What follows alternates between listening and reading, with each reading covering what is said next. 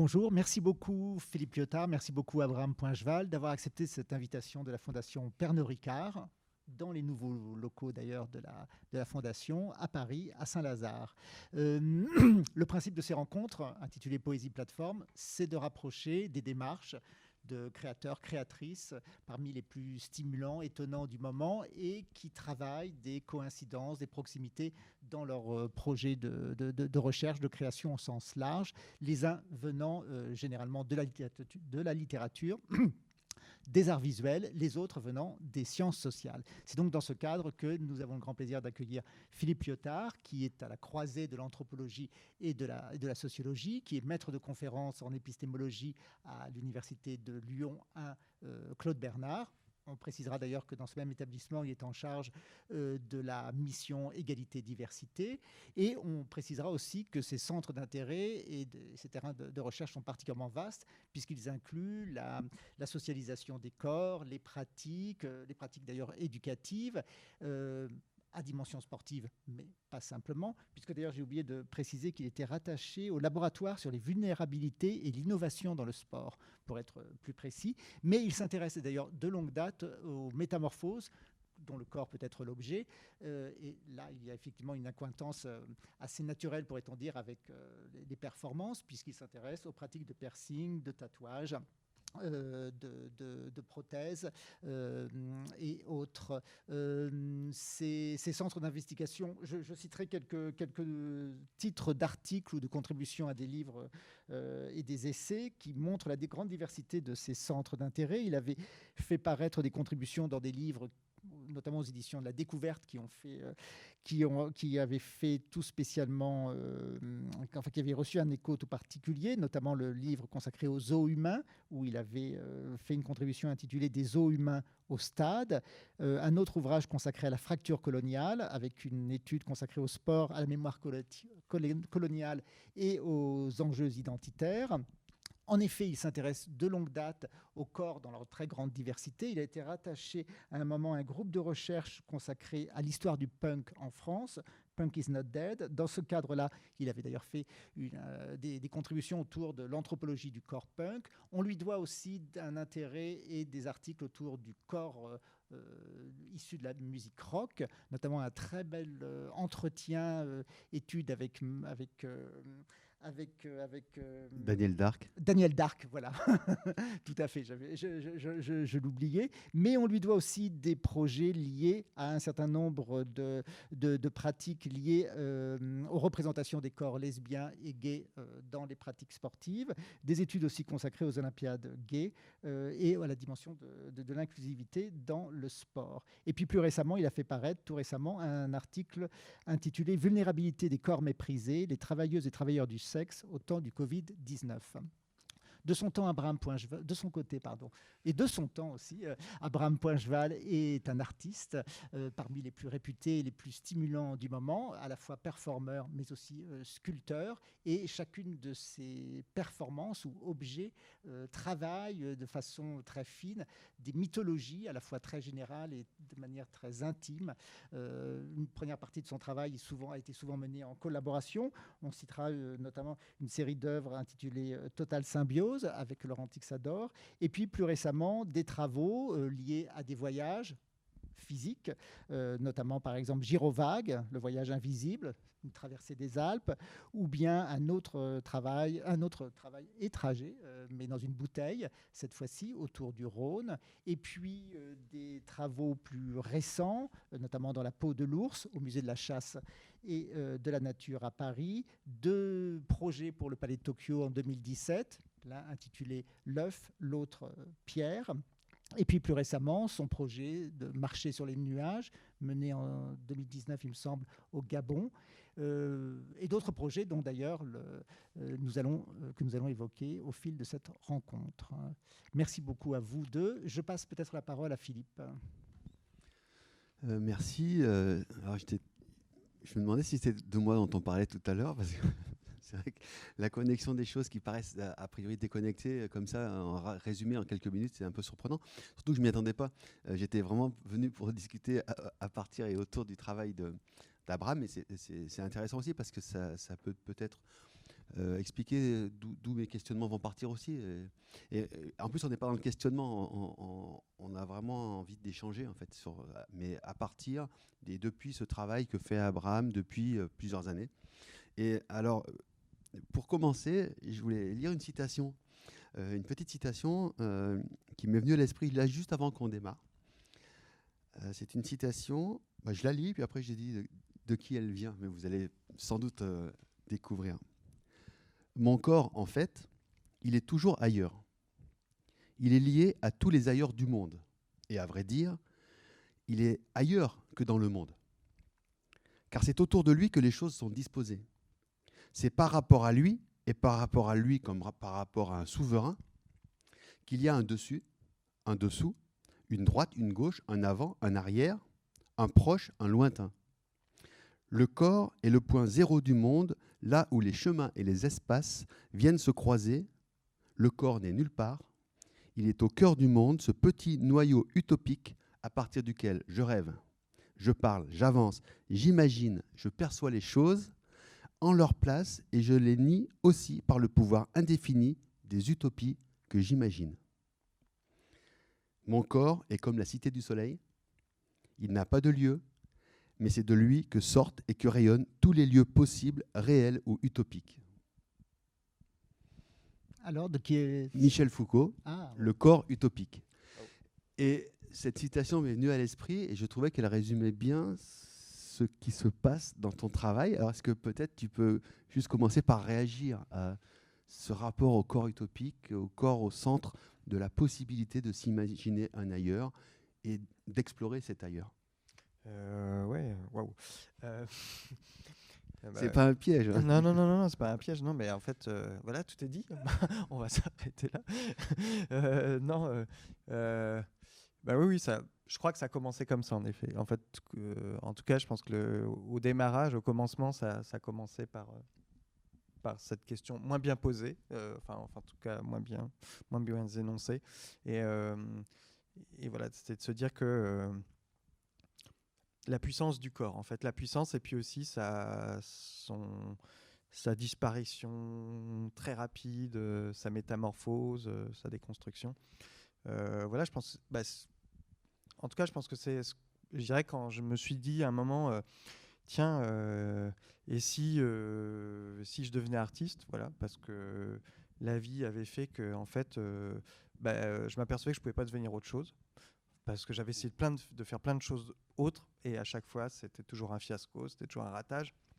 Et je dirais que c'est presque par, euh, euh, euh, ratage que j'ai, enfin par le fait de tant d'événements qui sont arrivés où je me dis mais en fait merde, bah, je crois que je, bah voilà, je, pense qu'il faut vraiment que je devienne artiste parce que c'est vraiment là que, même si c'est pas simple. Hein. et et du coup, je me, les premières questions, je me suis dit, bah oui, mais qu'est-ce que tu peux faire si tu veux, si tu veux devenir artiste? Et et du coup, je voyais tous mes amis qui étaient artistes, qui faisaient beaucoup de choses, qui produisaient, qui avaient des ateliers, qui avaient plein de choses comme ça. Je me disais, waouh, c'est incroyable. Je dis, il faut quand même beaucoup, d'éléments finalement pour, euh, pour arriver à faire quelque chose, euh, enfin, à faire des, des œuvres, quoi. Et euh, je me suis dit, bah, bah voilà, ça je l'ai pas déjà. Économiquement, ça marche pas dans mon quotidien, ça marche pas, tout ça. Et puis, je me sens enfermé dans un atelier. Euh, je suis claustrophobique dans l'atelier. Euh, pourquoi j'aurais un espace où ce serait défini comme un espace de travail et enfin plein de choses comme ça qui me venaient et que j'arrivais pas. À... Et à un moment, je me suis simplement dit, bah voilà. Euh, bah déjà j'ai un corps, ce qui est pas mal. Et puis tout le monde en a un. Donc du coup c'est déjà un point où on se retrouve à peu près tous et on peut être n'importe où. On a tous des corps bah, qu'on soit euh, humain ou animal ou je sais pas trop végétal ou, quoi que ce soit d'autre. Et à partir de là, je me suis dit, bah, déjà à partir de ce point commun, on peut peut-être commencer, je peux peut-être commencer à imaginer quelque chose. Et puis, euh, et c'est comme ça, je pense que je suis venu à, me dire, bah, finalement, euh, je suis ma propre maison, donc je vais travailler avec cette maison. Et, et puis, et voilà, du coup, et petit à petit est né comme ça la, performance en fait. Voilà. Et, au départ, on était, euh, on était des maisons plurielles parce que c'est bien au départ pour quand on commence euh, de pas être tout seul, je pense. Donc du coup, euh, on a été cinq, on a été deux, et puis voilà. Puis petit à petit, les choses se sont affinées. Et puis voilà. Puis aujourd'hui, bah, je suis en même temps, je suis, en même temps, on sait, qu'on est nombreux à l'intérieur, mais, euh, mais voilà. Puis c'est surtout aussi de s'apercevoir que cette maison, elle est vaste en fait. C'est-à-dire que de cette première impression de dire que voilà, euh, je suis un corps et je suis là et je parle et il se passe des choses, en fait. Et puis dans les pièces, de s'apercevoir que petit à petit, au départ, il y avait beaucoup de mouvements. Il y avait cette question du, du déplacement, énormément de comprendre comment euh, était fait le monde, était fait, était fait l'espace, voilà. Et puis au fur et à mesure, même s'il y en a toujours, enfin, il y a toujours une sorte de corrélation entre les deux, entre le statique et, et enfin le, le, dynamique ou le mouvement. voilà. Euh, euh, du coup, de s'apercevoir qu'en fait, même sans bouger, en fait, il y avait toujours un mouvement et que ce mouvement était quand même assez, et de s'apercevoir qu'il était assez sidéral, quoi. Que, et du coup, on entrait dans des dans des, dans des espaces, dans des endroits, dans des, dans des durées qui n'avaient plus rien à voir et qui, qui, voilà, et qui étaient, en tout cas, que je trouve intéressantes euh, encore aujourd'hui à expérimenter. Enfin, et, et puis, euh, et se poser la question du partage aussi. Comment on peut partager ça, en fait? Parce que voilà, c'est aussi une question à un moment donné. Enfin, euh, puisque je me suis dit, voilà, je ferai des pièces dans des musées, dans des centres d'art, en extérieur, tout ça. Ça veut dire que c'est des lieux aussi qui sont faits pour, euh, pour, euh, euh, pour inviter, pour recevoir. Et du coup, comment on peut, on peut à un moment créer quelque chose ou pas? Enfin voilà, mais comment, enfin, en tout cas pour moi, ça passait aussi par, par l'échange. Et puis pas que par les humains, mais aussi par les objets qu'on utilisait, les, les, formes différentes. tu as dit quelque chose qui peut surprendre. J'étais claustrophobique des ateliers. Mm. On, va en parler tout à l'heure de la claustrophobie, parce qu'il y a des, quand même des pièces euh, dans lesquelles aucun claustrophobe ne peut se projeter. Oui, non mais par, euh, oui. par contre, je suis claustrophile. Voilà. voilà. J'ai une grande. Euh, je crois que j'ai un grand bonheur à l'enfermement. Enfin, en tout cas, je, ne m'y sens pas contraint. En fait, c'est même, je dirais, un lieu de la. Alors, c'est peut-être parce que si de se maintenir soi-même, c'est toujours compliqué. Des fois, c'est quand même ça demande un effort euh, continuel, et que euh, l'exosquelette est une forme quand même assez agréable en fait. Euh, quand on pense aux, je sais pas, aux insectes par exemple, on se dit bah voilà, la, structure est extérieure et du coup après ça mue à l'intérieur et, voilà. Et donc du coup, oui, ça, c'était une forme que j'ai découverte bah, suite. Je pense que la première forme euh, claustrophile, euh, ça a été euh,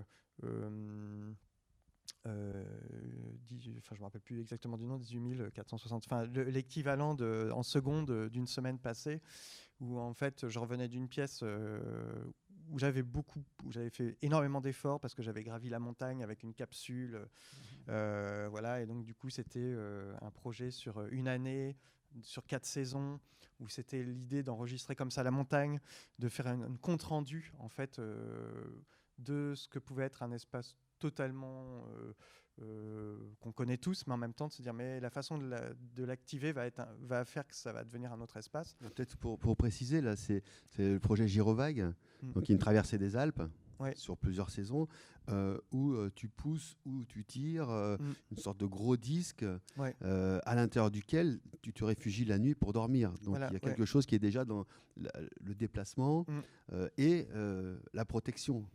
C'est un, un, objet qui est complètement exploré dans toutes ces dimensions-là. Oui, exactement. C'était à la fois c'était, c'était le véhicule, l'habitacle et l'appareil photo parce que j'étais aussi euh, très très très touché par euh, toutes les questions de la pré-photographie à cette époque-là et c'était les choses qui m'intéressaient de me dire mais comment on peut rendre un paysage euh, connu et en même temps de le rendre enfin d'aller dans ces franges méconnaissables en fait et, et de le découvrir vraiment c'est à dire que comment on peut être encore aussi ça c'est des questions qui venaient de projets plus anciens quand on bossait avec Laurent comment on peut rendre encore, euh, comment peut être à l'aventure d'un paysage que l'on connaît parfaitement. Et, euh, du coup, et, ça, ça a été le, le et ça, et ça, a été comme ça. Enfin, bon voilà. Et donc je poussais. C'était un, objet de 70 kilos. Moi, j'en pesais 50 à l'époque. Donc euh, c'était c'était ardu quoi. Et, je dormais dedans. Et, et, ça a été un objet en fait. Ça a été un peu. Alors là, du coup, la montagne a été mon atelier. Et là, du coup, je m'y suis senti beaucoup mieux dans cet atelier parce qu'il était beaucoup plus vaste. Et parce que si ça posait des questions aussi de rapport qu'on a au monde, c'est simplement de se dire, euh, la première fois qu'on m'a proposé ce projet, on m'a envoyé une carte par la poste en disant, voilà, tout ça, c'est l'endroit où tu peux faire quelque chose. Et là, je me suis dit, waouh, mais attends, c'est monstrueux cet espace, euh, ça va de France en Italie. Euh, euh, voilà, c'est qu'est-ce que je fais d'un tel, d'un tel espace? Et, et, je me suis dit, bon voilà, il y a une sorte d'équilibre à trouver entre la force du, du, paysage, du territoire, et moi, ma propre énergie, et comment en fait je peux faire fonctionner les deux énergies, et comment elles peuvent l'une et l'autre se soutenir et créer quelque chose d'assez, d'assez puissant pour que ça puisse exister. Voilà. Et, et que ça puisse exister, pas simplement lorsque je suis arrivé dans la salle d'exposition et que je vais présenter les, trucs, mais que ça puisse exister par rapport à, tout ce paysage, à toutes les populations qui y habitent, euh, tout ça, et voilà.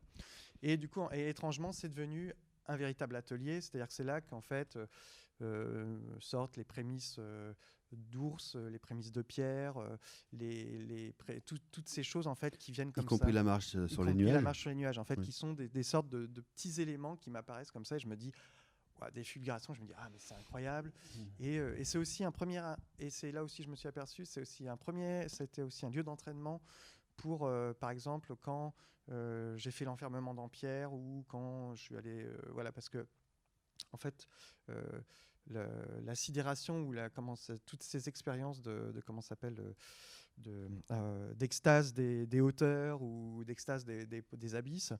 Euh, du coup, c'est arrivé là-bas et du coup, c'est aussi un endroit d'entraînement en fait que après, où après, du coup, quand j'ai pu partir dans des endroits comme ça où, où tout à coup on plonge vraiment dans des endroits abyssal de soi-même et, en fait il faut bien remonter quoi parce que sinon bah, soit voilà on, est pris par les fonds et puis on disparaît et puis la pièce s'arrête ici et puis nous aussi. Mais aussi c'est aussi ce moment en fait de comment on arrive à articuler tout ça et de se dire non on trouve la force de, de reprendre dans la micro bulle d'air qu'on a gardé dans le fond de ses poumons pour remonter pour revenir à la surface quoi cette expérience des limites, elle est aussi dans beaucoup de, de travaux d'un certain nombre de performeurs qui t'intéressent, Philippe. Qu'est-ce qui distingue, qu'est-ce qui travaille, quelles sont ces énergies différentes, pourrait-on dire euh, Je ne sais pas si elles sont différentes. En fait. Est-ce qu'elles sont différentes ou elles ont euh, des... Euh, moi, j'ai beaucoup travaillé sur des, artistes qui, qui, qui, poussent leur, leur corps aux limites, mais Abraham aussi. Oui, bien sûr. Simplement, les limites seront peut-être plus ou moins visibles. pour moi, il y a autant de, de recherche de limites dans le fait d'être enfermé une semaine ou 13 jours euh, dans un ours ou euh, dans un bloc de pierre que de, par exemple, euh, je ne sais pas moi, avoir des pratiques, des pratiques qui vont... Euh, je sais pas moi, avoir le, baiser le plus long du monde avec euh, Oulay et Marina Abramovic. ça peut être des, pratiques qui peuvent être peut-être plus violentes, notamment je pense à toutes les pratiques qui intègrent des suspensions, mhm. qui intègrent le sang. Des rituels, des rituels de sang, euh, parce que ça nous renvoie à, autre chose. Et alors que dans l'immobilité, on voit rien. C'est-à-dire que peut-être que les artistes sur lesquels je travaille euh, exposent de façon plus explicite les limites du corps, et tout le monde les prend en pleine figure, ces limites, avec des gens qui parfois ne peuvent pas regarder certaines images. Or là, bah, on voit une image, une image d'un homme dans un ours, c'est plutôt apaisant quand on voit les images. Euh, ça l'est moins quand on commence à se projeter sur, mais il est vraiment dans l'ours et il est enfermé. Et, Qu'est-ce qui se passe? Et là, ça peut effectivement générer des, émotions parce que l'enjeu de la performance, c'est que le, corps qui est, là devant soi, ou qu'on le voit ou pas, qu'il soit dans la pierre, ou, en tout cas on sait qu'il est dans la pierre. On le voit pas, mais on sait qu'il y a un homme là. Et on sait qu'il est là Il y a toujours d'ailleurs des jeux de caméra qui permettent de, de voir, souvent, très souvent en tout cas. Et donc là, euh, c'est la projection de chaque spectateur ou chaque spectatrice dans ce qu'il imagine de ce corps qui est en train de se transformer, qui est en train de vivre, euh, immobile ou euh, en train de, en train de, d'avoir du sang qui coule sur le visage, par exemple, euh, ou d'être suspendu. On a parlé, par exemple, une des images du travail d'Abraham quand il fait la série des stylistes au-dessus de la mer, sur un plateau à 7 mètres, je crois. ça m'a fait penser à une autre photographie de Stellark dans ses premiers travaux au Japon de suspension où il est suspendu euh, par, par, des crochets placés dans la peau, donc c'est vrai que ça peut être plus violent, mais l'image au niveau esthétique est, à peu près du même ordre, c'est qu'on a tout d'un coup un corps qui semble flotter au-dessus de la mer. Euh, et puisqu'il il est sur des rochers, euh, le, châssis auquel il est suspendu, c'est un châssis de bois très rustique qui est posé sur les rochers, puis la mer monte. Donc, en fait, il est, au-dessus de l'eau, au-dessus de l'océan. Et c'est un peu les images qu'on a. Et, c'est qu'est-ce que ça projette quand on voit ces corps comme ça, flottants dans l'espace, euh, qui sont des corps on peut, à, moins de vivre soi-même, à moins d'être soi-même sur le plateau, on ne peut pas imaginer ce que ça fait. Or, la perception du spectacle est là, dans ce que j'imagine. J'ai un exemple, par exemple, c'est euh, Bob Flanagan, qui était un artiste qui se faisait appeler super masochiste, qui explique que quand il faisait certaines performances, lui, il maîtrisait complètement la douleur. Il savait ce que ça produisait, il savait comment techniquement faire ce qu'il faisait. Et ce qui était très douloureux, c'était pas pour lui qui, qui, contrôlait cette douleur, comme un sportif d'ailleurs. La douleur est une information, mais c'était ce que ça renvoyait dans le, dans le regard des gens. Voilà. Et donc il y avait des choses insupportables, mais uniquement par la force de l'imagination. C'est ça qui est intéressant. Et je trouve que dans ce que fait Abraham, euh, c'est aussi quelque chose qui, qui, qui bouscule ce qu'Abraham lui-même peut percevoir. Enfin, ça, c'est des choses qu'on va peut-être développer, mais c'est-à-dire que la mise en situation du corps qui est dans des limites inhabituelles, enfin, voilà, on va, on, va, chercher, enfin, tu vas chercher, tu construis ce parcours, alors, ou bien en poussant le gyrovague euh, de Digne euh, à l'Italie, ou bien en restant immobile, et ça te transporte. Mm. C'est-à-dire que c'est ça qui va être intéressant. Ça produit une altération, en fait, ce corps contraint, même si pour toi tu ne le perçois pas comme une contrainte, c'est une contrainte physique, mais ce corps contraint t'amène ailleurs. Est-ce que tu peux nous expliquer peut-être ce... Et là, on est sur les limites vraiment de la perception. Tout à fait. Euh, ouais, alors euh, ouais, bah, cette contrainte en fait qui n'est pas, enfin, euh, qui n'est pas non plus. En fait, ça qui est assez étrange parce qu'en fait, elle n'est pas sentie comme une contrainte en même temps. C'est plutôt un endroit d'ouverture et et c'est toujours une discussion en fait. C'est toujours, euh, par exemple, euh, euh, que ce soit Pierre, Euf ou la Artung dans pas longtemps, ou Ruche après. Il y a toujours ce. En fait, ça part d'une sorte de, discussion. Par exemple, je me, je me posais la question dans, dans, Pierre, qui était en fait quand je, je, me suis retrouvé face à une à une euh, coupe géologique en fait, et voilà avec toutes les strates euh, naturelles. Euh. Mhm. Et puis je me suis dit simplement en voyant ça, je me dis bah en fait ah ouais super, moi qu'est-ce que je représente là-dedans? Et puis bah, je me suis dit bah rien. Fait, je suis l'équivalent de vraiment rien du tout dans cette histoire. Et, et je me suis dit, mais est-ce que je pourrais quand même imaginer de faire cette expérience, de, se dire que je, peux quand même me lancer le défi d'entrer dans une expérience d'une temporalité minérale. Et euh, alors voilà, ça, peut faire rire aussi, hein, ça prête et du coup de se dire, bah, ouais, on peut faire l'essai, euh, peut-être qu'on peut fabriquer une capsule qui soit une capsule en pierre dans laquelle on s'enferme, qui reprend aussi la forme du, du, euh, de, l'ermite, enfin voilà. Et du coup, je me dis, bah ouais, tentons, tentons l'affaire. Et, et c'est comment on arrive à, du coup, à, faire cette expérience. Euh, et du coup, et, ça marche. C'est ça qui est fou, c'est que ça marche vraiment. C'est que c'est pas du tout, euh, c'est une, une, projection de l'esprit au départ, mais euh, en réalité, ça, ça marche parfaitement. C'est-à-dire qu'à un moment où la capsule se ferme, où on est encapsulé dans la pierre, bah, il se passe, on, est transformé. C'est-à-dire que la, qualité de la pierre qui vous reçoit, l'échange que vous avez avec elle, va produire un phénomène de, de, transformation à l'intérieur qui fait que on arrive à rentrer dans des sortes de trucs. Moi, je me rappelle, euh, par exemple, la, première sensation que j'avais eue, c'est à peine la pierre se ferme, je me transforme en arc-en-ciel. Et là, je me dis, ah ouais, ah, ça, c'est quand même un truc génial. C'est-à-dire, comment on se pense en arc-en-ciel? C'est super compliqué comme ça, on a des images.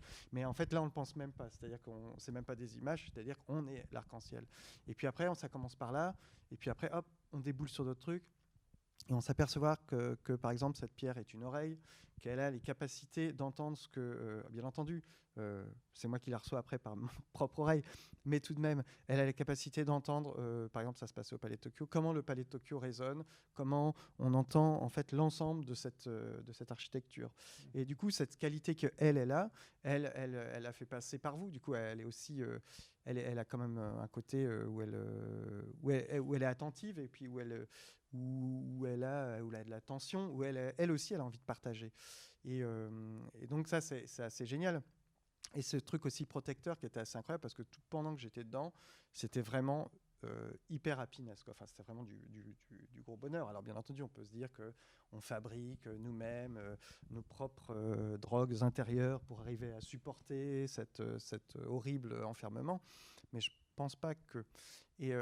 Et le moment qui était très étrange, c'est quand tout à coup ça s'ouvre, où là tout à coup, là par contre, je reçois tout le poids du monde, en fait, cette espèce de, couche atmosphérique qui me retombe dessus, où je me dis, ah ouais, j'en prends vraiment un coup. j'étais, j'étais un peu secoué, quoi.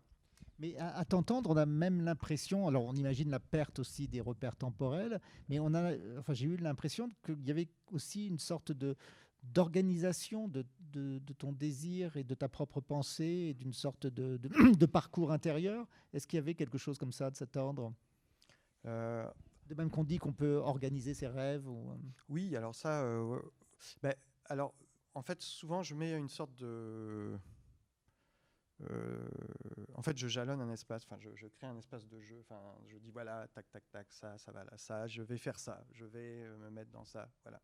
Après, je travaille avec les personnes, mais, mais je laisse très. En fait, l'idée, c'est surtout de laisser très libre cours à tout ce qui va se passer, parce que c'est un peu comme, euh, comment dire,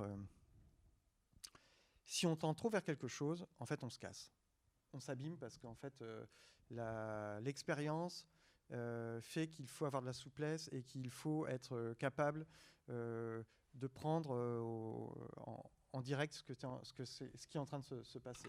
C'est si en fait si on se dit voilà je vais faire ça et après il va m'arriver ça et après je vais, je vais me maintenir à ça et puis ce que je cherche c'est ça, on se ouais, je pense qu'on on se plante et on se fait très mal. En fait, je pense qu'on se fait, on se, fait très très mal physiquement, mentalement. voilà, on sort abîmé.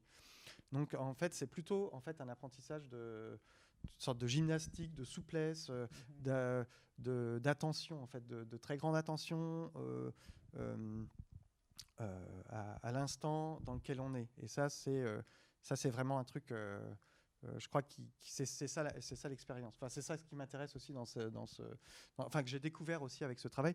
Et puis aussi, c'est de s'apercevoir que euh, voilà quoi, c'est vaste en fait, que on est très très vaste en fait. Euh, c'est que tout à coup on entre dans des, cavités, dans des soubresauts, dans des, dans des pensées, dans des choses qui nous sont pas obligatoirement, euh, qui nous viennent pas naturellement comme ça dans notre quotidien. Et c'est ça. Et c'est aussi cet espace aussi que ça produit avec le public. C'est-à-dire que moi je trouve ça toujours génial quand les gens qui rentrent vont parler à un ours, vont parler à une pierre. Euh, enfin, c'est pas les choses qu'on fait dans notre quotidien, et pourtant ça nous habite tous. Et pourtant, je pense qu'on en est tous les, dépositaires de, ces, pratiques. Mais sauf que voilà, euh, on le fait pas très souvent. Et, euh, et c'est ça aussi qui, je trouvais assez beau, c'est quand tout à coup quelqu'un se met à parler à une pierre pendant une heure ou deux heures. Bien entendu, il sait qu'il y a quelqu'un dedans. Mais en même temps, il pourrait l'imaginer qu'il y a cette personne. Et du coup, du fait de s'imaginer qu'il y a cette personne qui est dedans, ça laisse un espace de liberté, enfin un espace ouvert où dit tout est possible. Donc, du coup, je peux, euh, sans problématique, euh, échanger avec cette pierre et échanger sur. Euh, voilà. Je, pense à l'expérience des sportifs de très haut niveau. Est-ce que. Alors, les sportifs, l'expérience, oui. il y a Peut-être pas forcément uniquement de très haut niveau, d'ailleurs. C'est la question, à la fin, ce que, ce que tu es en, train, es en train de discuter là, sur, la, sur la limite, en fait. C'est que, justement, aller dans des limites qui n'ont qui jamais été perçues encore, ça modifie la perception. Et tu es en train de, dire qu'en fait, ça, ça t'ouvre. Ça t'ouvre à de nouvelles perceptions, ça t'ouvre à l'environnement, alors qu'on pourrait penser au contraire, ça, ça, contraint, ça enferme, ça prive. Et cette privation, au contraire, t'ouvre. Moi, ça me fait penser très clairement euh, au Vagabond des étoiles de Jack London, qui est enfermé dans une camisole de force, puni dans sa cellule à l'isolement dans la prison, et qui, par l'esprit, s'évade et va rencontrer le monde, mais pas seulement le monde de maintenant, mais le monde d'avant, où il va se retrouver euh, des siècles en arrière, il va vivre des histoires vraiment, et quand il revient, il se rappelle de choses et quand il euh, et puis et puis ces choses ont, vraiment euh, existé. Donc c'est une forme vraiment de, rapport entre l'esprit et le corps là, dans, ce roman de Jack London. Mais là, ce que tu dis, c'est aussi comment des choses qui a priori peuvent sembler aller dans le sens de la privation, de la contrainte extrême, ça ouvre quelque chose. Et les sportifs, ça va être ça aussi. Un sportif de haut niveau, on pourrait dire, mais personne ne peut endurer une telle souffrance, par exemple. Un marathonien, un marcheur. Euh, et pourtant, euh, il y, a du plaisir. Il y a quelque chose parce que euh, ces sportifs ou ces sportifs vont là où leur corps n'est encore jamais allé. Et même s'il y a effectivement une habituation à l'enfermement, par exemple, une habituation à, la douleur qu'on va ressentir dans les tripes, dans les jambes, eh, eh bien, il y a toujours la possibilité d'aller encore plus loin, de dépasser un petit peu. Et ce que disent les sportifs, c'est pas pour gagner, C'est pas ça. Gagner, c'est bien. Il y a un tableau des médailles, mais c'est pour ce qu'ils ressentent. C'est pour ces sensations qui vont. Et, ils le disent très bien. J'ai jamais eu des sensations comme celle-ci. C'est ça qui, c'est ça qui fait apparaître euh, l'intérêt du sport. C'est pas le fait d'être, euh, de faire une finale de Coupe d'Europe. C'est le fait tout d'un coup d'avoir senti dans son corps quelque chose qui nous a amené ailleurs. Et on revient un peu à ça. Euh, moi, ce qui m'avait marqué dans nos premiers échanges, c'est ça. C'est comment le corps qui est enfermé, eh bien, en fait, il te transporte. Et comme tu as développé cette attention à ce qui se passe, c'est comme si j'ai plus d'oreilles, mais ça me rend encore plus capable d'écouter via la pierre. C'est génial ça. Euh, j'entends par le biais d'autre chose, ou je perçois par le biais d'autre chose. Et en même temps, je voudrais revenir sur quelque chose dont on a parlé euh, en préparant euh, ce temps, ce temps d'échange. Tu m'avais dit à un moment que quand tu es dans l'enfermement comme ça, en fait, c'est le corps qui te ramène à la réalité. Par exemple, avec cette ritualisation quotidienne de petites choses de rien du tout qui tout d'un coup prennent beaucoup d'importance. Alors, c'est pas justement aller vers l'extrême, c'est être ramené à des choses anodines. Par exemple, manger, par exemple. Euh, voilà. Est-ce que tu peux euh, nous en dire un petit peu là-dessus, sur cette tension entre la condition extrême qui t'ouvre et puis finalement ce quotidien très matériel du corps? Qui fait qu'on reste, euh, on reste vivant, on reste humain et qu'on se construit, y compris dans la temporalité bah oui, enfin, y a, De toute façon, il y a ce côté de la machine qui doit subsister à ses besoins. Et voilà, et puis il faut qu'il faut entretenir euh, au moins un minimum pour que le, pour que le, voyage euh, aille jusqu'à jusqu'à son terme. Et, euh, oui, et, alors ça c'est aussi, c'est aussi amusant, c'est de s'apercevoir qu'en fait que des choses anodines deviennent très complexes à, à faire. C'est-à-dire qu'il faut réinventer réinventer le repas, par exemple, réinventer euh, de se nourrir, parce que bah, quand on est contraint, bien entendu, euh, c'est pas simple d'aller chercher un truc euh, et de se dire tiens, je prends ça et voilà.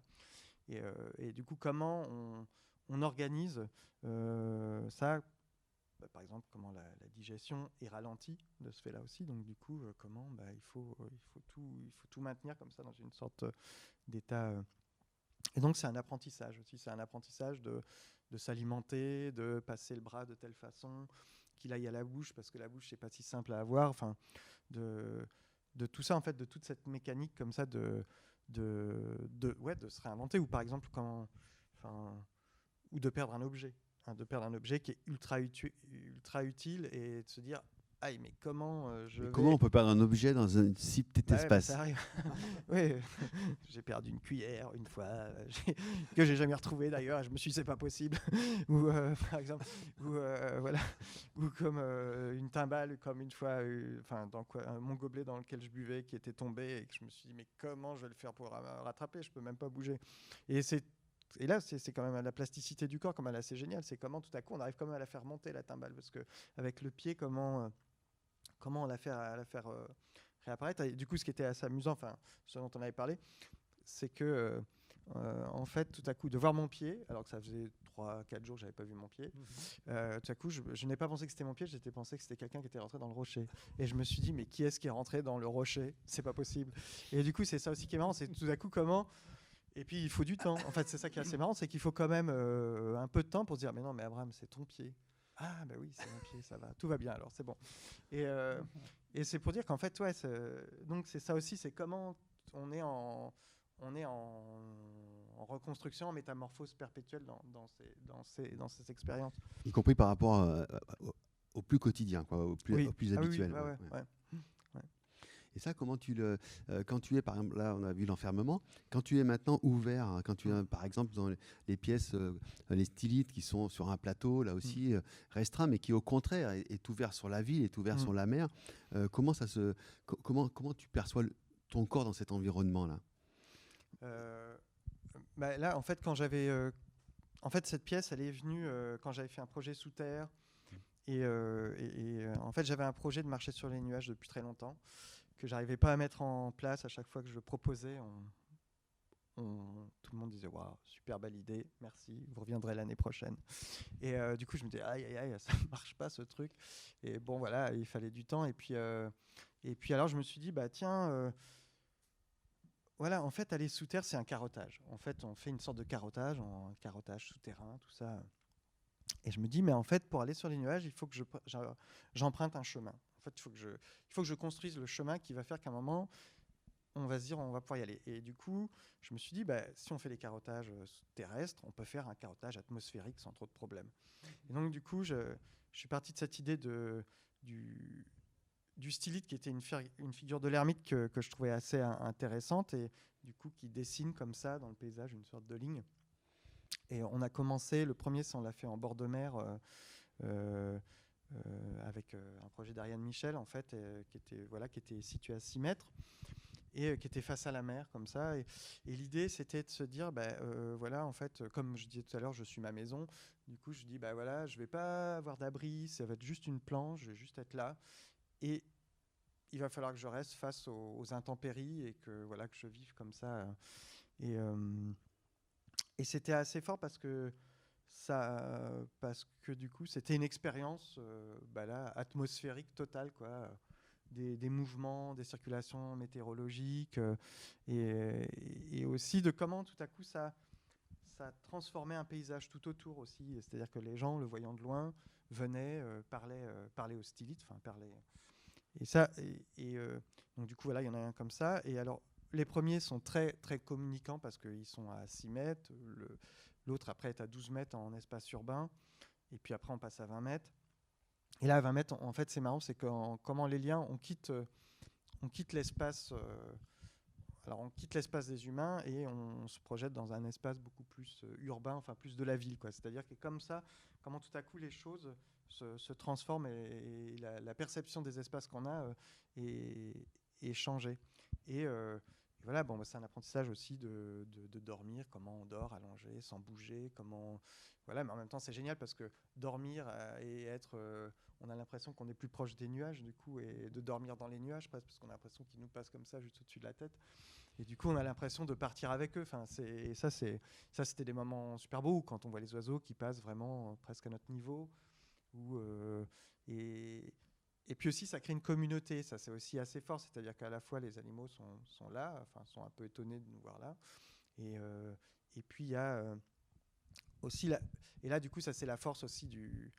En fait, j'ai compris de, des, ermites, de la, de la question de l'ermite, et en fait, qui n'est pas quelqu'un hors du monde, mais qui est quelqu'un qui est véritablement dans le monde, et qui, en fait, se met à un emplacement où tout à coup, il crée une sorte de, euh, de point de rencontre. Et par exemple, et ce qui est très fort chez les, stylites, par exemple, c'est cet endroit où ils se mettent. Souvent, ils se mettent à les croisées de chemin, euh, où ils se mettent, euh, le plus connu, euh, Siméon, qui se met un peu en dehors de la ville, mais comme très proche de la ville, et surtout un, nœud. Un nœud, un, nœud, des échanges, en fait, un, nœud, un, nœud de communication très très forte entre l'Asie, l'Afrique, l'Europe, et en fait, c'est comment aussi il devient un espace de communication, c'est-à-dire que, bien entendu, chaque personne qui arrive en bas euh, de la colonne, euh, ben, on peut échanger un par un avec, parce que c'est difficile de faire des échanges en groupe.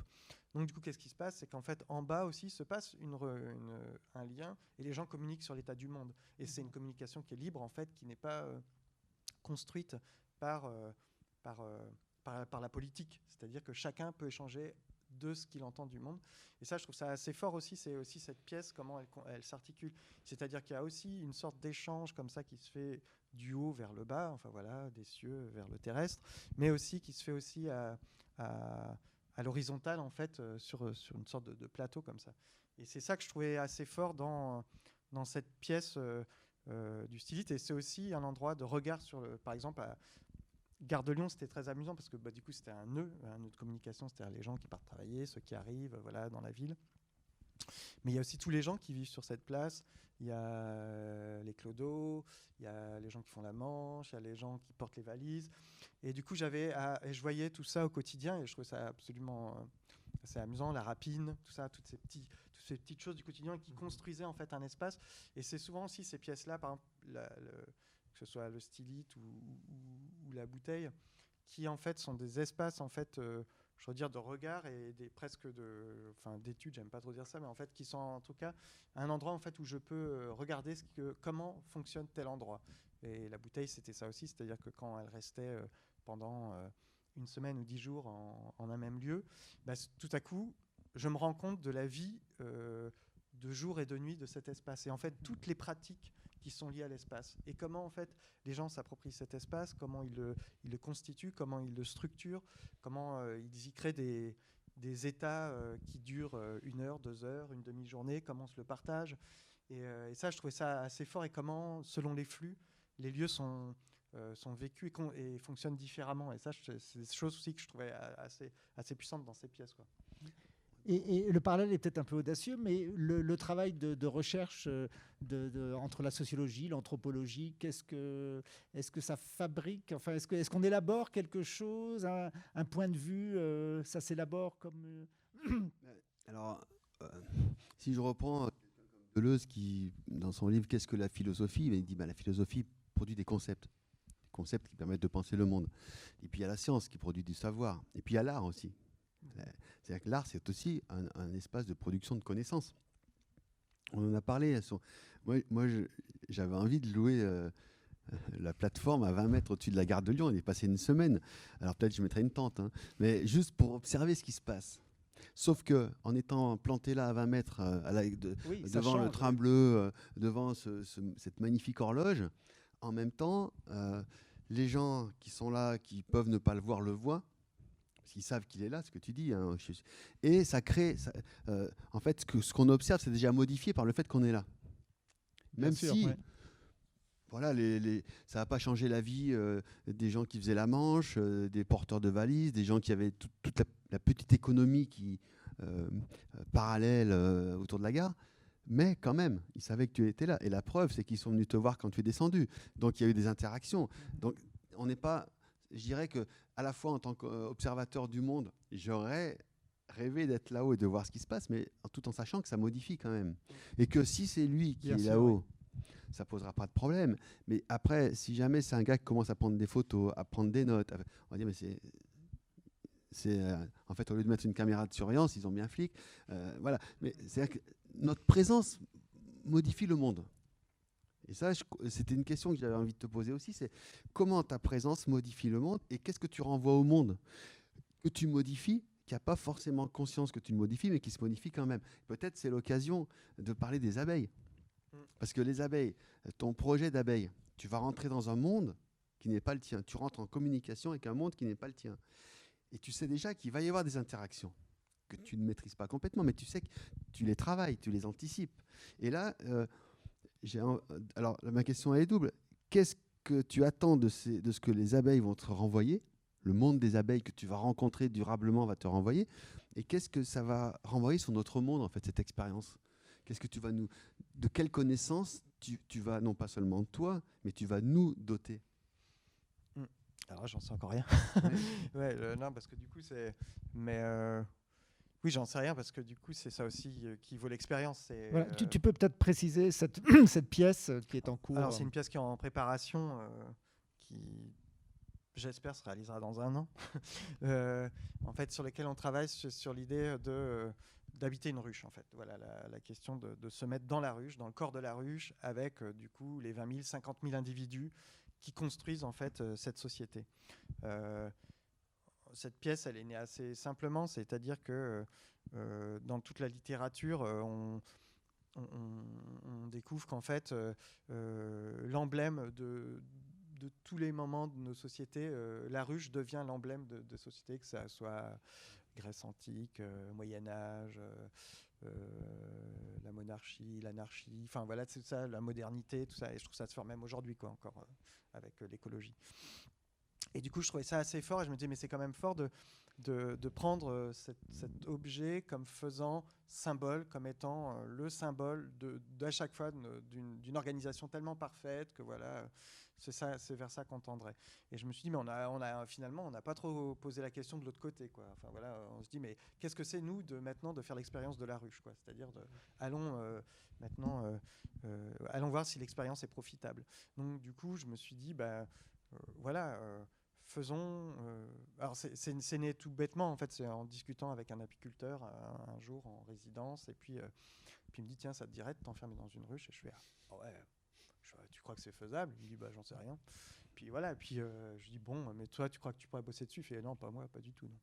Bon, du coup, après, il a fallu trouver les, les apiculteurs qui, qui, étaient. Voilà, qui, qui avait déjà assez cette idée comme ça.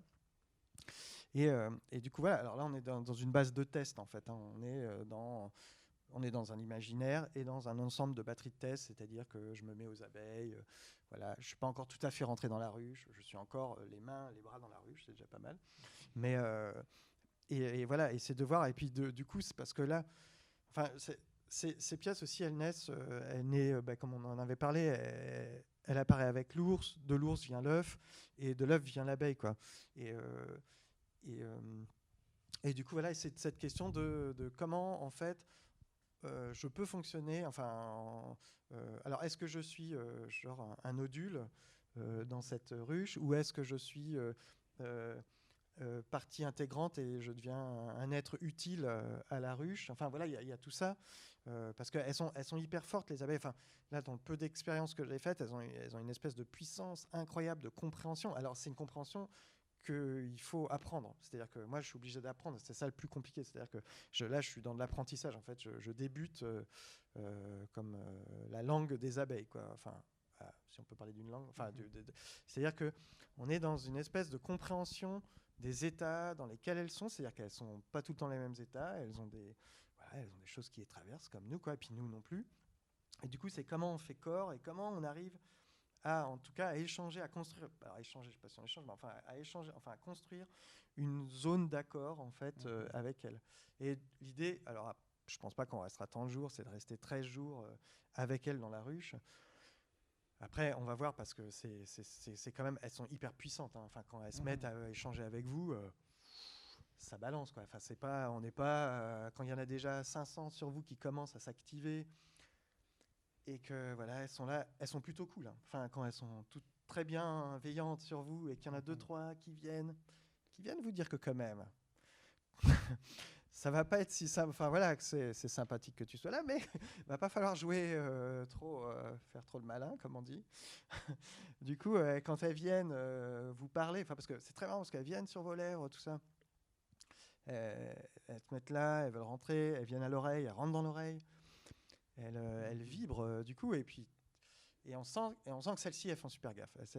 Et du coup, et alors il faut arriver. Alors je sais pas, les premières fois, je me suis dit je vais y aller super cool, je vais me détendre à fond. Je me suis mis dans un truc euh, genre hyper zen. Je suis à peine arrivé devant, elles m'ont défoncé tout de suite. Quoi. Je me suis dit, ok, bon là ça passe pas. Je suis reparti, j'avais 5-6 coups, 5-6 piqûres. Je me suis dit, bon, on va stopper quand même là. Et après, le lendemain, je me suis dit, bon, plus tendu. Donc, je suis arrivé plus tendu. Pareil, je me suis fait rejeter. Puis voilà, et puis au bout d'un moment, on apprend. C'est-à-dire que c'est, il faut pas venir tout le temps de la même façon. Et puis elles, elles sont pas tout le temps pareilles non plus. Et euh, du coup, c'est comment on articule. Et, alors, c'est pas un langage, on dit pas des, mais on, articule une sorte de, de, début. Enfin, c'est un balbutiement, là, je dirais plutôt, où en fait, on va réussir à construire quelque chose. Ou enfin, j'espère qu'on va réussir à construire quelque chose. Et que comment on passe d'un justement, euh, ce que tu disais, la place qu'on a au moment, euh, c'est-à-dire est-ce qu'on est un corps étranger, est-ce qu'on est accepté par cette société, et comment on est accepté, et comment, tout en étant différent, en fait, quand même, on fait, on construit quelque chose avec elle. Mmh, mmh. Et par exemple, c'est avec les apiculteurs, on se pose la question. Eh ben, je produis de la chaleur, donc est-ce que c'est intéressant pour la ruche qu'il y ait une sorte de petit chauffage central naturel? Du coup, ça leur fait du boulot en moins, donc euh, très bien, c'est utile à la ruche. Euh, je produis de l'humidité, donc du coup, elles peuvent venir s'abreuver euh, sur moi. Donc il y a peut-être besoin moins d'aller dehors pour aller chercher de l'eau. voilà, donc il y, a tout ça. Est-ce que je produis pas des champignons pour la ruche? Voilà, enfin il y a tous ces petits trucs là. Et voilà, donc c'est ça aussi qui est intéressant, c'est de se dire comment on, entre, on, va construire. Et, quand Enfin, moi, c'est toujours aussi des formes qui m'ont assez intéressé, euh, l'ethnologie, la sociologie, enfin, euh, comment on rentre en, communication et comment on construit tout en étant un peu. Enfin, je sais pas si on est à côté. Du coup, par exemple, pourquoi toi, quand tu parles, quand tu vas euh, dans, enfin, dans, dans, ces groupes de, de, body piercing, de, qui sont quand même aussi des, même si c'est plus ouvert aujourd'hui, si c'est par les médias, ça a beaucoup plus ouvert, mais il y a eu un moment quand même, c'était des endroits qui étaient, qui vivaient en en, micro-société. Et du coup, comment, ce sont des subcultures. Ouais, comment ça rentrait? Enfin, Moi, c'était des questions si je me dis comment on arrive à. Là, tu enfin, pour moi, tu, je, vais traduire euh, par rapport à ma, position, enfin mon questionnement, c'est la question de la posture. quelle est la posture que l'on adopte quand on arrive quelque part? Mm. Et euh, effectivement, on peut arriver en conquérant, et puis là, les abeilles vont arriver, elles défendent le territoire, et tu n'as rien à faire ici, elles te le disent. Ou bien, il y a une autre position, c'est ben, on va cohabiter, peut-être durant un temps. On ne se connaît pas, donc euh, on, va être là, on va échanger. Euh, on n'a pas la langue, tu le dis, on n'a pas la langue. J'apprends la langue des abeilles, j'apprends les signes qu'elles me donnent, qu'elles me permettent de, percevoir pour qu'on puisse savoir. Et puis, euh, il y a la confiance qui se construit avec l'autre. Euh, la question, elle est là. Moi, j'ai beaucoup travaillé effectivement dans ce qu'on appelle les, subcultures, l'underground. Et, ça m'est arrivé très souvent que mes collègues universitaires me disent Mais comment tu as fait pour bosser avec eux? Parce que si tu arrives comme ça de l'extérieur, avec ton petit micro et ton bloc-notes, euh, tu rentres pas. On va dire Mais Qu'est-ce que tu viens faire là Dégage. Et avec parfois des, postures violentes euh, de, rejet, hein, comme l'abeille, qui va te, piquer en disant que tu n'as rien à faire ici. Et qui, en plus, à, la différence des humains qui, te disent ça, c'est chez nous, tu rentres pas, on n'a rien à vous donner comme information, on n'est pas des objets. Hein. À la différence de cet humain qui bloque, c'est l'abeille, elle en meurt si elle te pique. C'est-à-dire qu'elle se sacrifie pour la ruche. Elles peuvent être plusieurs à se sacrifier pour la ruche, ce qui est aussi quand même quelque chose qui peut nous interroger sur le rapport à la vie. Mais moi, c'est la posture qui m'interroge. Et par exemple, la confiance, je reviens à la confiance, eh bien, le fait que tu acceptes qu'une abeille vienne sur toi, dans ton oreille, sur tes lèvres, etc., c'est-à-dire qu'il y a une confiance réciproque. Toi, tu dois l'accueillir dans ton corps premier réflexe, euh, dans l'oreille, tu vas. Ben non, tu dois l'accueillir dans ton corps. Et elle, elle sait qu'elle prend pas, elle se met pas en danger de venir non seulement sur toi, mais en toi. Tu vas pas la croquer si elle est là au bord des lèvres. Elle est là, elle explore, et cette confiance se construit par la rencontre. C'est ça que je trouve très fort. Et pour moi, ce serait assez proche du travail de l'anthropologue, qui n'a pas une mission, par exemple, d'utilisation de l'autre. Le but, c'est de se rencontrer, de, se comprendre, et de cette compréhension, eh bien, de partager ensuite au monde, euh, au plus grand nombre, cette compréhension qui fait que justement, on peut se comprendre, même si au début, on, pense qu'on ne peut pas se comprendre. Et je dirais que pour terminer sur cette question, euh, dans, ce que tu dis, il y a aussi je ne vais pas, moi, prendre les abeilles ou me mettre euh, pour ma préoccupation seule d'artiste, qui veut dire, moi, je peux aussi, je, peux rester à 20 mètres, garde de Lyon, mais je peux aussi aller dans une ruche. Bon, ça, ça fait un peu fanfaron. Non, c'est qu'est-ce que je peux apporter à la ruche? Bah, Ce questionnement, il est super intéressant. Qu'est-ce que je peux apporter? Tout d'un coup, en tant qu'humain, qui va passer du temps là, mon humidité, ma chaleur, tu m'as parlé de l'urine. Mmh. L'urine, c'est-à-dire que euh, le questionnement va même plus loin, c'est en quoi mon urine peut permettre justement aux abeilles de s'hydrater et comment je vais me nourrir?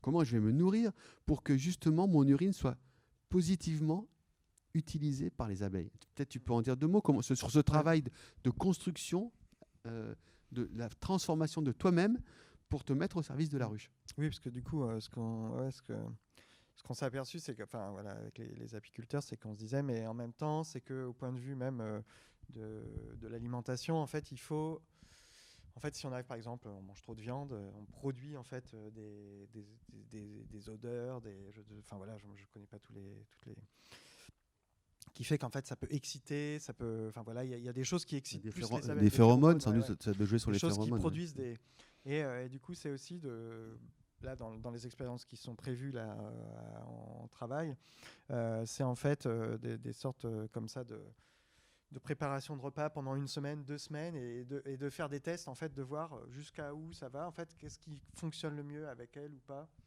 Euh, voilà, pour qu'elle elle puisse aussi se saisir après de ce que je rejette, de ce que je produis, en fait, et que ça nourrisse aussi la ruche euh, à, sa manière. Et voilà, c'est un peu tout, tout ça aussi qu'on est en train de, de, de, alors c'est de l'expérimentation un peu bricolée. Hein. On fait des, on, teste des trucs pendant 2-3 jours enfin voilà ce qu'on a imaginé, deux trois jours, je me mets dedans plus ou moins, je vois ce que ça donne, on mm. prend des notes, on se dit ah là ça marche, là ça marche moins bien.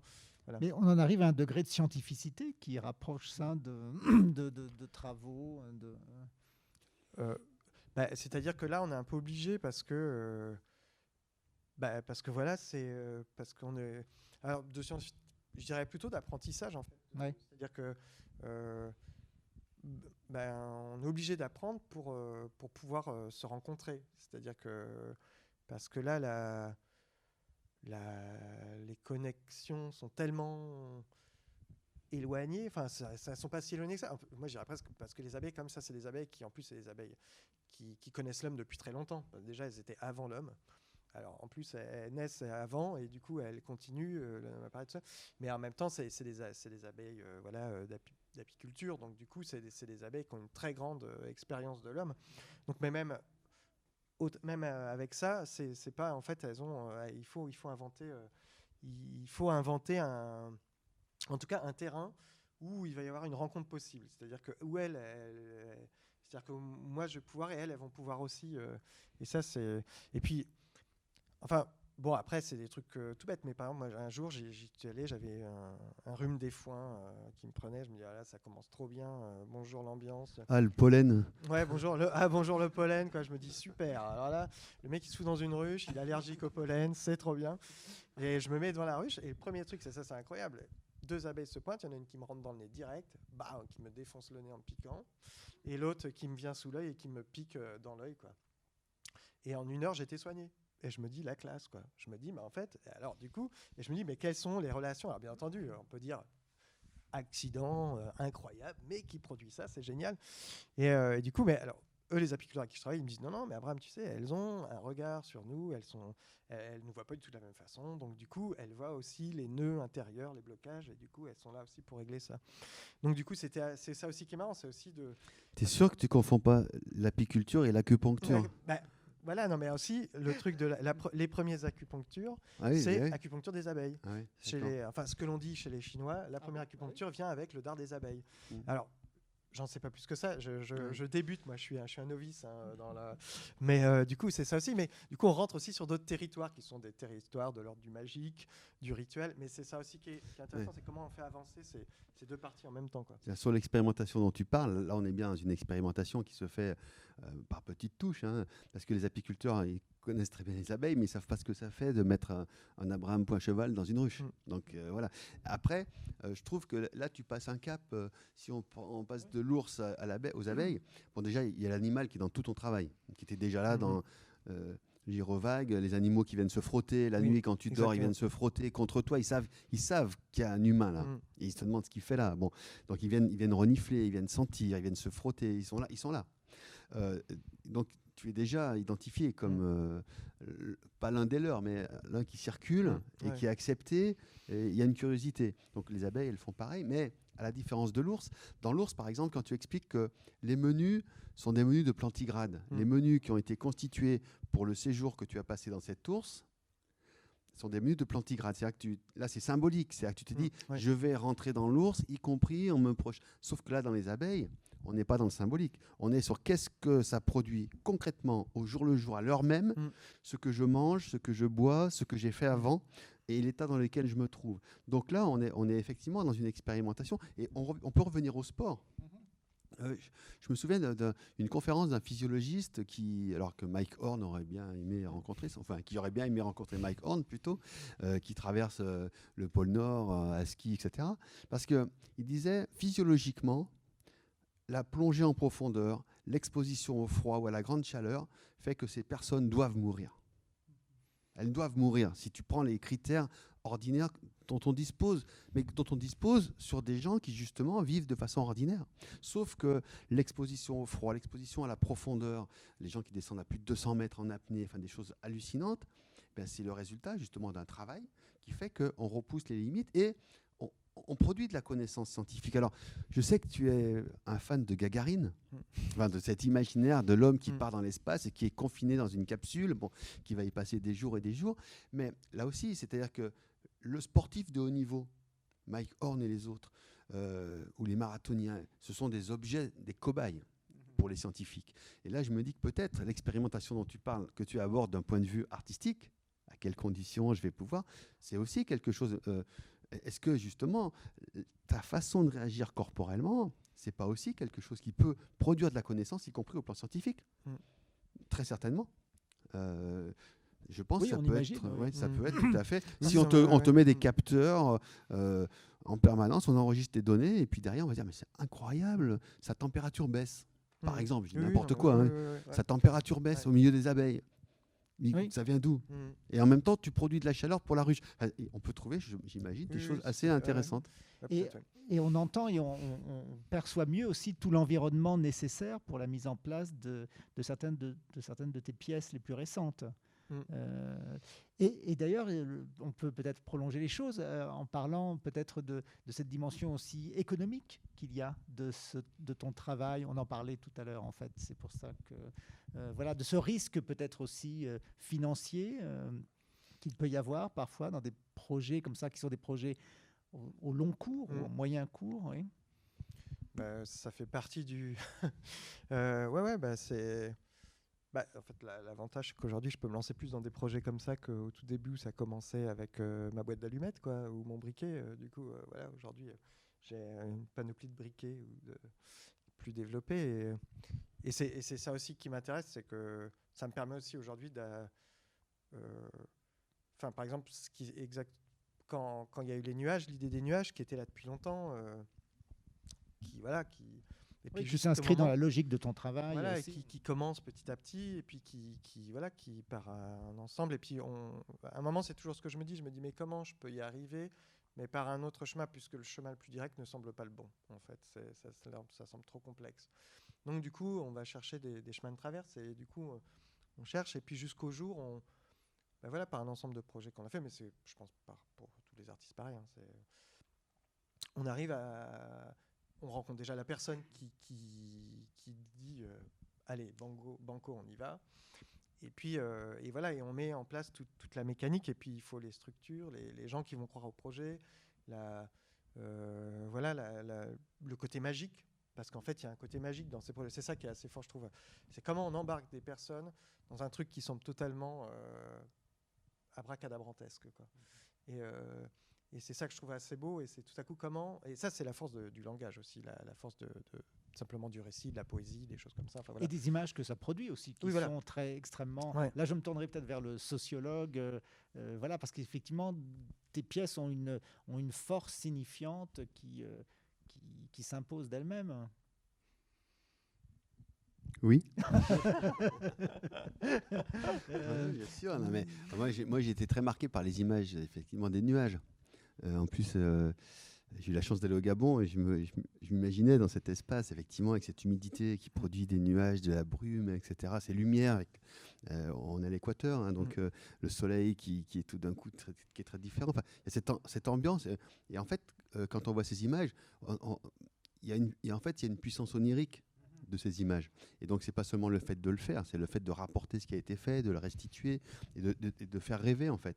Et ça, c'est bien sûr. Après, la force d'évocation, forcément, on l'a dit, quelqu'un qui s'enferme, euh, qui passe sept jours euh, enfermé dans un trou, ben, ça renvoie au reclus, ça renvoie à la sachette euh, de- que décrit Victor Hugo qui passe sa vie dans une. Ah bon, ça nourrit nos imaginaires. Euh, en général, de façon pas très positive d'ailleurs. Donc d'avoir quelqu'un comme ça qui le fait volontairement et qui en, tire quelque chose et qui le partage, euh, il y a ça aussi. C'est ce que tu dis. Il y, a le- discours, il y a la communication, il y a les mots qui sont dits, qui sont prononcés. Il y a d'abord l'incompréhension. Ça, c'est le premier risque, je dirais, de ton travail. L'incompréhension. Mais pourquoi il fait ça? Parce que parce qu'on a besoin justement de rationaliser. On a besoin d'expliquer pourquoi tu fais ça. Mais en fait, euh, bah, tu le fais parce que c'est ton projet. Et que n'importe quelle autre personne, à moins que tu en parles et que tu expliques et, qu'on te suive, ne peut pas le comprendre. C'est incompréhensible d'aller s'enfermer, de se suspendre, euh, bon, euh, de passer une, semaine à la gare de Lyon euh, sans avoir de train à prendre. Ah. Donc il y a des choses comme ça qui peuvent être très surprenantes. Après, moi je me, pose une question, mais on a parlé des limites, on a parlé de ce que, de ce que ces limites t'ouvrent, on a parlé de la métamorphose que ça produit en toi. hein. Et est-ce que euh, tu, tu as déjà perçu ou tu t'es interrogé sur le risque de la perte de soi? Parce que ces métamorphoses, elles t'amènent ailleurs. Mm. Ah. Aller ailleurs, là on peut effectivement se trouver ailleurs, puis on peut se perdre ailleurs. Mm, Est-ce que c'est des choses que tu as intégrées? Euh, oui. Oui. Ah ouais, tout à fait. En fait, à chaque, euh, chaque pièce, il y, a- il y a cette question. Je me dis, mais il y a disparition possible. Et du coup, euh, c'est aussi euh, de l'accepter dans le temps du travail. C'est-à-dire que de se dire, voilà, il y a un endroit où je peux disparaître. Bon, mais euh, Euh, voilà, il faut l'accepter. Alors c'est du travail, euh, enfin, je, sais pas simple.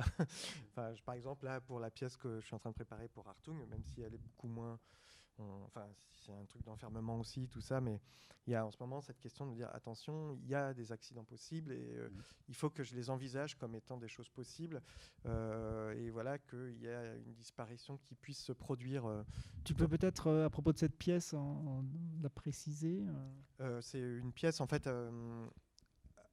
assez, oui, assez simple. C'est c'est du, du, coup en fait c'est une sculpture c'est une sculpture de moi qui regarde un tableau, en fait, voilà, euh, qu'on a un peu augmenté, dans lequel je suis euh, enfermé, en fait, et qui regarde une pièce d'Artung pendant une semaine, euh, voilà, 24 heures sur 24.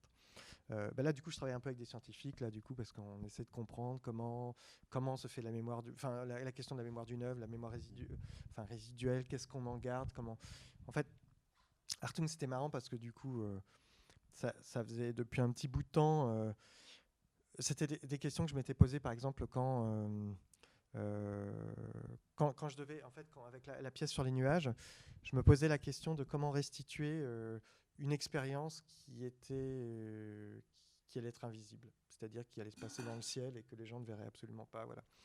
Et, et du coup, j'étais tombé sur des photos d'Artung, des photos qu'il avait fait de ciel, où je me disais ah mais si j'arrivais à avoir un truc comme ça. Je savais pas trop, mais enfin, j'ai pas eu de truc comme ça du tout. Hein. Mais en tout cas, il me fallait une base de départ pour me, pour me rassurer. Et je me suis dit, ah, si j'arrivais à avoir des qualités comme ça, euh, ce serait pas mal. Voilà. Et puis, euh, dans ces euh, pièces des années, ces, pièces de dernière, fin des années 80, tout ça, beaucoup plus atmosphériques, en fait, je dirais. Très coloré. Très coloré, voilà. Et, et, et en tout cas, quelquefois, je me disais, j'avais la sensation dans certaines pièces de pouvoir accéder à ce genre d'espace, quoi. Voilà. Et du coup, euh, et partant de tout ça, euh, et puis alors de ça, donc voilà, il y avait cette idée-là qui était comme ça, et euh, une autre expérience que j'ai trouvée ultra frappante, c'est quand j'ai fait œuf. En fait, du coup, je couvais des œufs pendant 21 jours non-stop, voilà, où j'étais lié à la à la temporalité euh, d'une gestation euh, d'un poussin. Euh, du coup, on avait, on avait créé une un petit espace où il y avait du coup une structure qui était là où j'étais assis 24 heures sur 24 voilà avec un manteau tout ça mhm. restant et, et, du coup c'est une pièce que j'avais vraiment pensé au départ en étant c'était moi et l'œuf voilà, c'était un truc, je me dis, voilà, c'est un binôme, ça fonctionne comme ça. Et euh, en voyant, du coup, là, j'avais euh, un regard sur les spectateurs que j'ai pas obligatoirement dans les autres pièces. Et tout à coup, en voyant les gens rester une heure, deux heures, trois heures, bon, il y a des gens aussi qui restaient cinq minutes, deux minutes, mais quand même, la plupart du monde restait énormément de temps et revenait. Et je me suis dit, ah, mais là, j'ai fait une erreur de, de, de projection, c'est-à-dire que c'est euh, moi, l'œuf et le public, en fait. Et, en fait, comment, en fait, c'était un, tri, un, trinôme qui, faisait que la pièce fonctionnait, en fait. Comment elle s'articulait. Voilà. Et donc, je me suis dit, et à ce moment-là, je me suis dit, ah, mais le regardeur a une, une, influ, une importance hyper forte dans, dans, le, dans la structure du projet. Euh, et il est autant porteur que moi, parce que, en fait, ce que je me posais, je me dis, mais en fait, qu'est-ce que regarde, qu'est-ce que regarde ce public euh, Parce qu'en fait, il voit rien. Il voit juste un mec qui a un manteau, qui bouge pas, et en fait, qu'est-ce qu'il voit? En fait, il, il, est en train d'imaginer de, se projeter dans un flux, c'est-à-dire dans un échange de température qui se passe avec l'œuf, d'humidité, de respiration, tout ça. Et je trouvais ça assez fort et je me suis dit, mais voilà, qu'est-ce que c'est en fait de regarder une pièce Qu'est-ce que c'est simplement de regarder? Et du coup, vu qu'Artung est traîné toujours un peu par là, enfin voilà, et puis que, bon, je, je, m'entends très bien aussi avec euh, Thomas, Thomas Schlesser, du coup, on s'est dit, bah, tiens, et si on faisait comme ça une expérience de regard quoi, et, euh, voilà, de se projeter réellement, euh, infiniment, à, infinita, dans, dans une pièce et de savoir ce qu'il ce qu'il en advient. Quoi. Voilà, et c'est ça aussi qui, qui m'intéressait. C'est, et c'est comment aussi à un moment se fait. Parce qu'il y a dans, dans la plupart des pièces que j'ai fait, il y a aussi la question, la question du récit qui c'est souvent. Enfin, qui je trouve qui vient par le média aussi, qui, voilà, et qui vient par. qui, qu'est-ce qu'on raconte d'une pièce En fait, qu'est-ce qu'on raconte d'une œuvre qu'on a vue et, euh, Oui, et puis les performances s'y prêtent tout particulièrement. Les performances, ouais, s'y prêtent. Et puis je me rappelle par exemple d'une image que j'avais vue. Euh, alors là, c'est d'une autre époque, mais euh, dans un musée en Russie euh, pendant la Seconde Guerre mondiale, où en fait euh, les œuvres avaient été descendues au sous-sol. Il y avait juste les cadres qui étaient indiqués et il y avait une petite étiquette. Et les gens faisaient des visites de musée et racontaient le tableau invisible. Et là, je trouvais ça génial. Je me suis dit, mais waouh, alors là, c'est carrément sublime. Et, du coup, en fait, je me suis dit, c'est de l'ensemble des récits en fait que se produit la pièce. Et par exemple, ça, c'était aussi un truc avec Girovac qui s'était passé. C'est-à-dire, c'est comment les gens racontaient un mec qui était dans la nature et qui poussait une capsule, et comment en fait tout ça devenait, construisait aussi une petite mythologie de la montagne. Et c'est en fait voilà, et c'est ça aussi, c'est-à-dire qu'en fait, euh, on devient tous colporteurs de la pièce, d'une œuvre, et en fait, c'est ce récit de chacun qui va produire en fait l'objet. D'ailleurs, on imagine que dans beaucoup de performances dites historiques, ou enfin voilà, il y a cet apport de. Oui, alors ça me fait penser à une petite expérience très récente. Là. Euh, François Bon, qui était un écrivain contemporain, qui, a fait qui, menait un atelier d'écriture là, récemment. Là. Et il était parti euh, de, notamment de Gina Payne et d'autres performeurs. Et il y avait un des exercices où il proposait de décrire des, performances, de les décrire. C'est typiquement ça. Comment on raconte une performance? Comment on raconte quelque chose qui n'existe que dans le moment où ça se passe? Parce qu'après, ça, disparaît. Alors aujourd'hui, il y a la caméra, il y a des images, etc. Mais on peut aussi avoir des, performeurs qui décident de, ne pas restituer par l'image, mm. ou, de ne garder que le son, ce qui est aussi un autre choix, ne garder que le son d'une performance. Euh, et puis, euh, moi, ça m'a fait penser ce que tu viens de dire au, livre de Pierre Michon, Les 11. Le roman, c'est la description d'un tableau. Voilà. Bah là, on est typiquement dans le récit, c'est-à-dire qu'on est en plein imaginaire et comment la Révolution française va être imaginée dans ce tableau et comment ça va tenir sur un livre. Voilà. Et, donc ça aussi, ça peut faire partie de l'œuvre elle-même, la, restitution du travail de l'artiste. Et l'artiste devient à ce moment-là, bah, bah, ça t'échappe de toute façon. Ça t'échappe. Déjà, tu sais pas pourquoi les gens te regardent, tu sais pas ce qu'ils viennent voir, tu sais pas à quoi ça leur envoie quoi ce temps que tu leur permets de prendre. Parce qu'on va pas se prendre trois heures comme ça facilement. Et là, on va au musée pour voir quelqu'un. Et ça, ça me fait penser à Flanagan, par exemple. Une de ses dernières pièces au musée de Santa Monica, musée d'art contemporain de Santa Monica, en Californie. Et il reconstitue, c'est une installation, il reconstitue l'hôpital. Que Flanagan travaillait, donc super masochiste, mais il travaillait euh, sur la maladie, puisqu'il il souffrait de mucoviscidose. Et alors, il est, il, le, bout du parcours, le spectateur tombe sur Flanagan, donc l'artiste, qui est dans un lit d'hôpital les gens euh, puis, commencent à discuter. Parce qu'au bout d'un moment, ben, ah, c'est vous, Bob. Euh. Bon, les gens discutent. Et il avait mis en place un dispositif euh, pour symboliser la maladie qui lui échappe. La douleur de la maladie, il ne la maîtrise pas, contrairement à la douleur masochiste qu'il peut contrôler. Et donc, il avait mis en place un dispositif mécanique. Il était attaché par les pieds et de temps en temps, de façon aléatoire, ça se déclenchait puis se retrouvait pendu au plafond. Tête en bas, pied en l'air nu, parce que vous savez, les, chemises d'hôpital, eh ben, lui retombaient sur le. Donc il était. Et il continuait à discuter avec les gens comme ça, euh, qui, qui étaient complètement dépassés, comme lui il était, parce qu'il ne maîtrisait pas le moment où ça allait se passer. Et c'est ça qui crée quelque chose. Et euh, tout le monde était là, non pas pour le voir suspendu, mais simplement parce que ça avait, la présence de l'artiste avait créé une relation où les gens étaient venus voir quelque chose d'un petit peu surprenant, et tout d'un coup, la rencontre avec l'artiste qui couvre ses œufs ou qui est allongé dans son lit d'hôpital, bah, ça déclenche plein de choses parce que ça renvoie à des choses personnelles qui nous échappent et qui font que bah, cette pièce de Bob Flanagan, ça reste un moment euh, génial de l'histoire de la performance, comme, euh, comme ce que tu as fait avec les, avec les œufs. Et le meilleur moyen de savoir que c'est quelque chose de génial, c'est que dès qu'on en parle, les gens se disent, mais ils ont envie qu'on leur en parle encore plus. Et pourquoi il fait ça? Et, comment? Y compris des questions techniques. Mais euh, il était sur les poussins comment il était voilà. Donc et c'est là qu'on s'aperçoit qu'en fait tu produis une histoire, que la performance c'est du récit.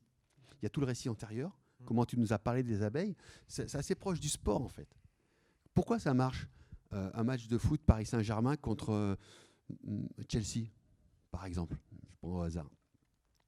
Ça marche parce que déjà avant le match, on en entend parler pendant des jours et des jours et des jours et des jours et des jours. Donc le récit est là, qui va créer l'intention, qui va créer l'intérêt, qui va créer euh, l'adhésion des spectateurs qui s'en moquent complètement de 22 gars qui tapent dans une. Mais là, ils s'en moquent pas, ils ne peuvent pas s'en moquer. Et après, après l'événement lui-même, le récit se poursuit. il va se poursuivre sur des années. dans des années, on parlera de, tel match parce qu'il s'est passé quelque chose. Voilà. Et donc là, la notion de récit, elle est vraiment intéressante dans la performance. Et, et ça vient du corps, en fait. Ça vient de qu'est-ce que ce corps-là va tout d'un coup ouvrir à la multiplicité des récits que l'on va pouvoir euh, produire. Mais un corps qui, par exemple, ne tient pas de journal quand il fait ses expériences on aurait pu imaginer. Ça m'arrive en fait. Ah oui, ça pas, arrive pas sur toutes les pièces, ouais. Mais ça m'arrive, oui, oui, sur certaines. Quand je peux, quand je peux déjà me mouvoir à peu près, ouais. Euh, ouais. Euh, là, par exemple, pour euh, c'est un journal euh, du coup enregistré parce que du coup, euh, on, bah, euh, on, travaille sur ces espèces. euh, comment ça s'appelle? Ils appellent ça la. euh, euh, en fait, on travaille sur, la, sur les moments soi-disant dites d'expérience extraordinaire ou de microphénoménologie. Et, et du coup, là, on, j'ai tout un, voilà, on, a, mis tout en place pour aller un peu plus loin, en fait. C'est-à-dire qu'en fait, moi, je me suis dit, tiens, mais il y a un endroit là où je vais, mais j'y vais un peu, à, un peu à la sauvage ou comme euh, on bricolerait le dimanche, voilà. Et du coup, de, se dire, tiens, mais euh, du coup, euh, forçons un peu plus, travaillons un peu plus cette question. Et du coup, là, je me suis ent- entouré de quelques, de quelques chercheurs, en fait, où on a mis un- tout un protocole scientifique, enfin en, en partie scientifique, pour, euh, pour, euh, pour savoir en fait dans quels endroits on va. euh. Donc là, j'ai une batterie de test euh, à faire dans pas longtemps. voilà, enfin, du coup, pour arriver déjà à fixer à peu près un terrain. Et après, en partant, euh, voilà, de, de- de faire cette expérience, en tout cas. Et on verra ça bi- bientôt d'ailleurs à la galerie Perrotin, avec Ouais. le soutien d'ailleurs de la, de la Fondation Hartung. Ouais. Qui sera le, normalement, le, je- si je ne me trompe pas, le 11 juin. Voilà. Eh bien, merci beaucoup Abraham, merci beaucoup Philippe euh, Ben, merci. hein. pour cette rencontre. Merci de cette On invitation. continuera.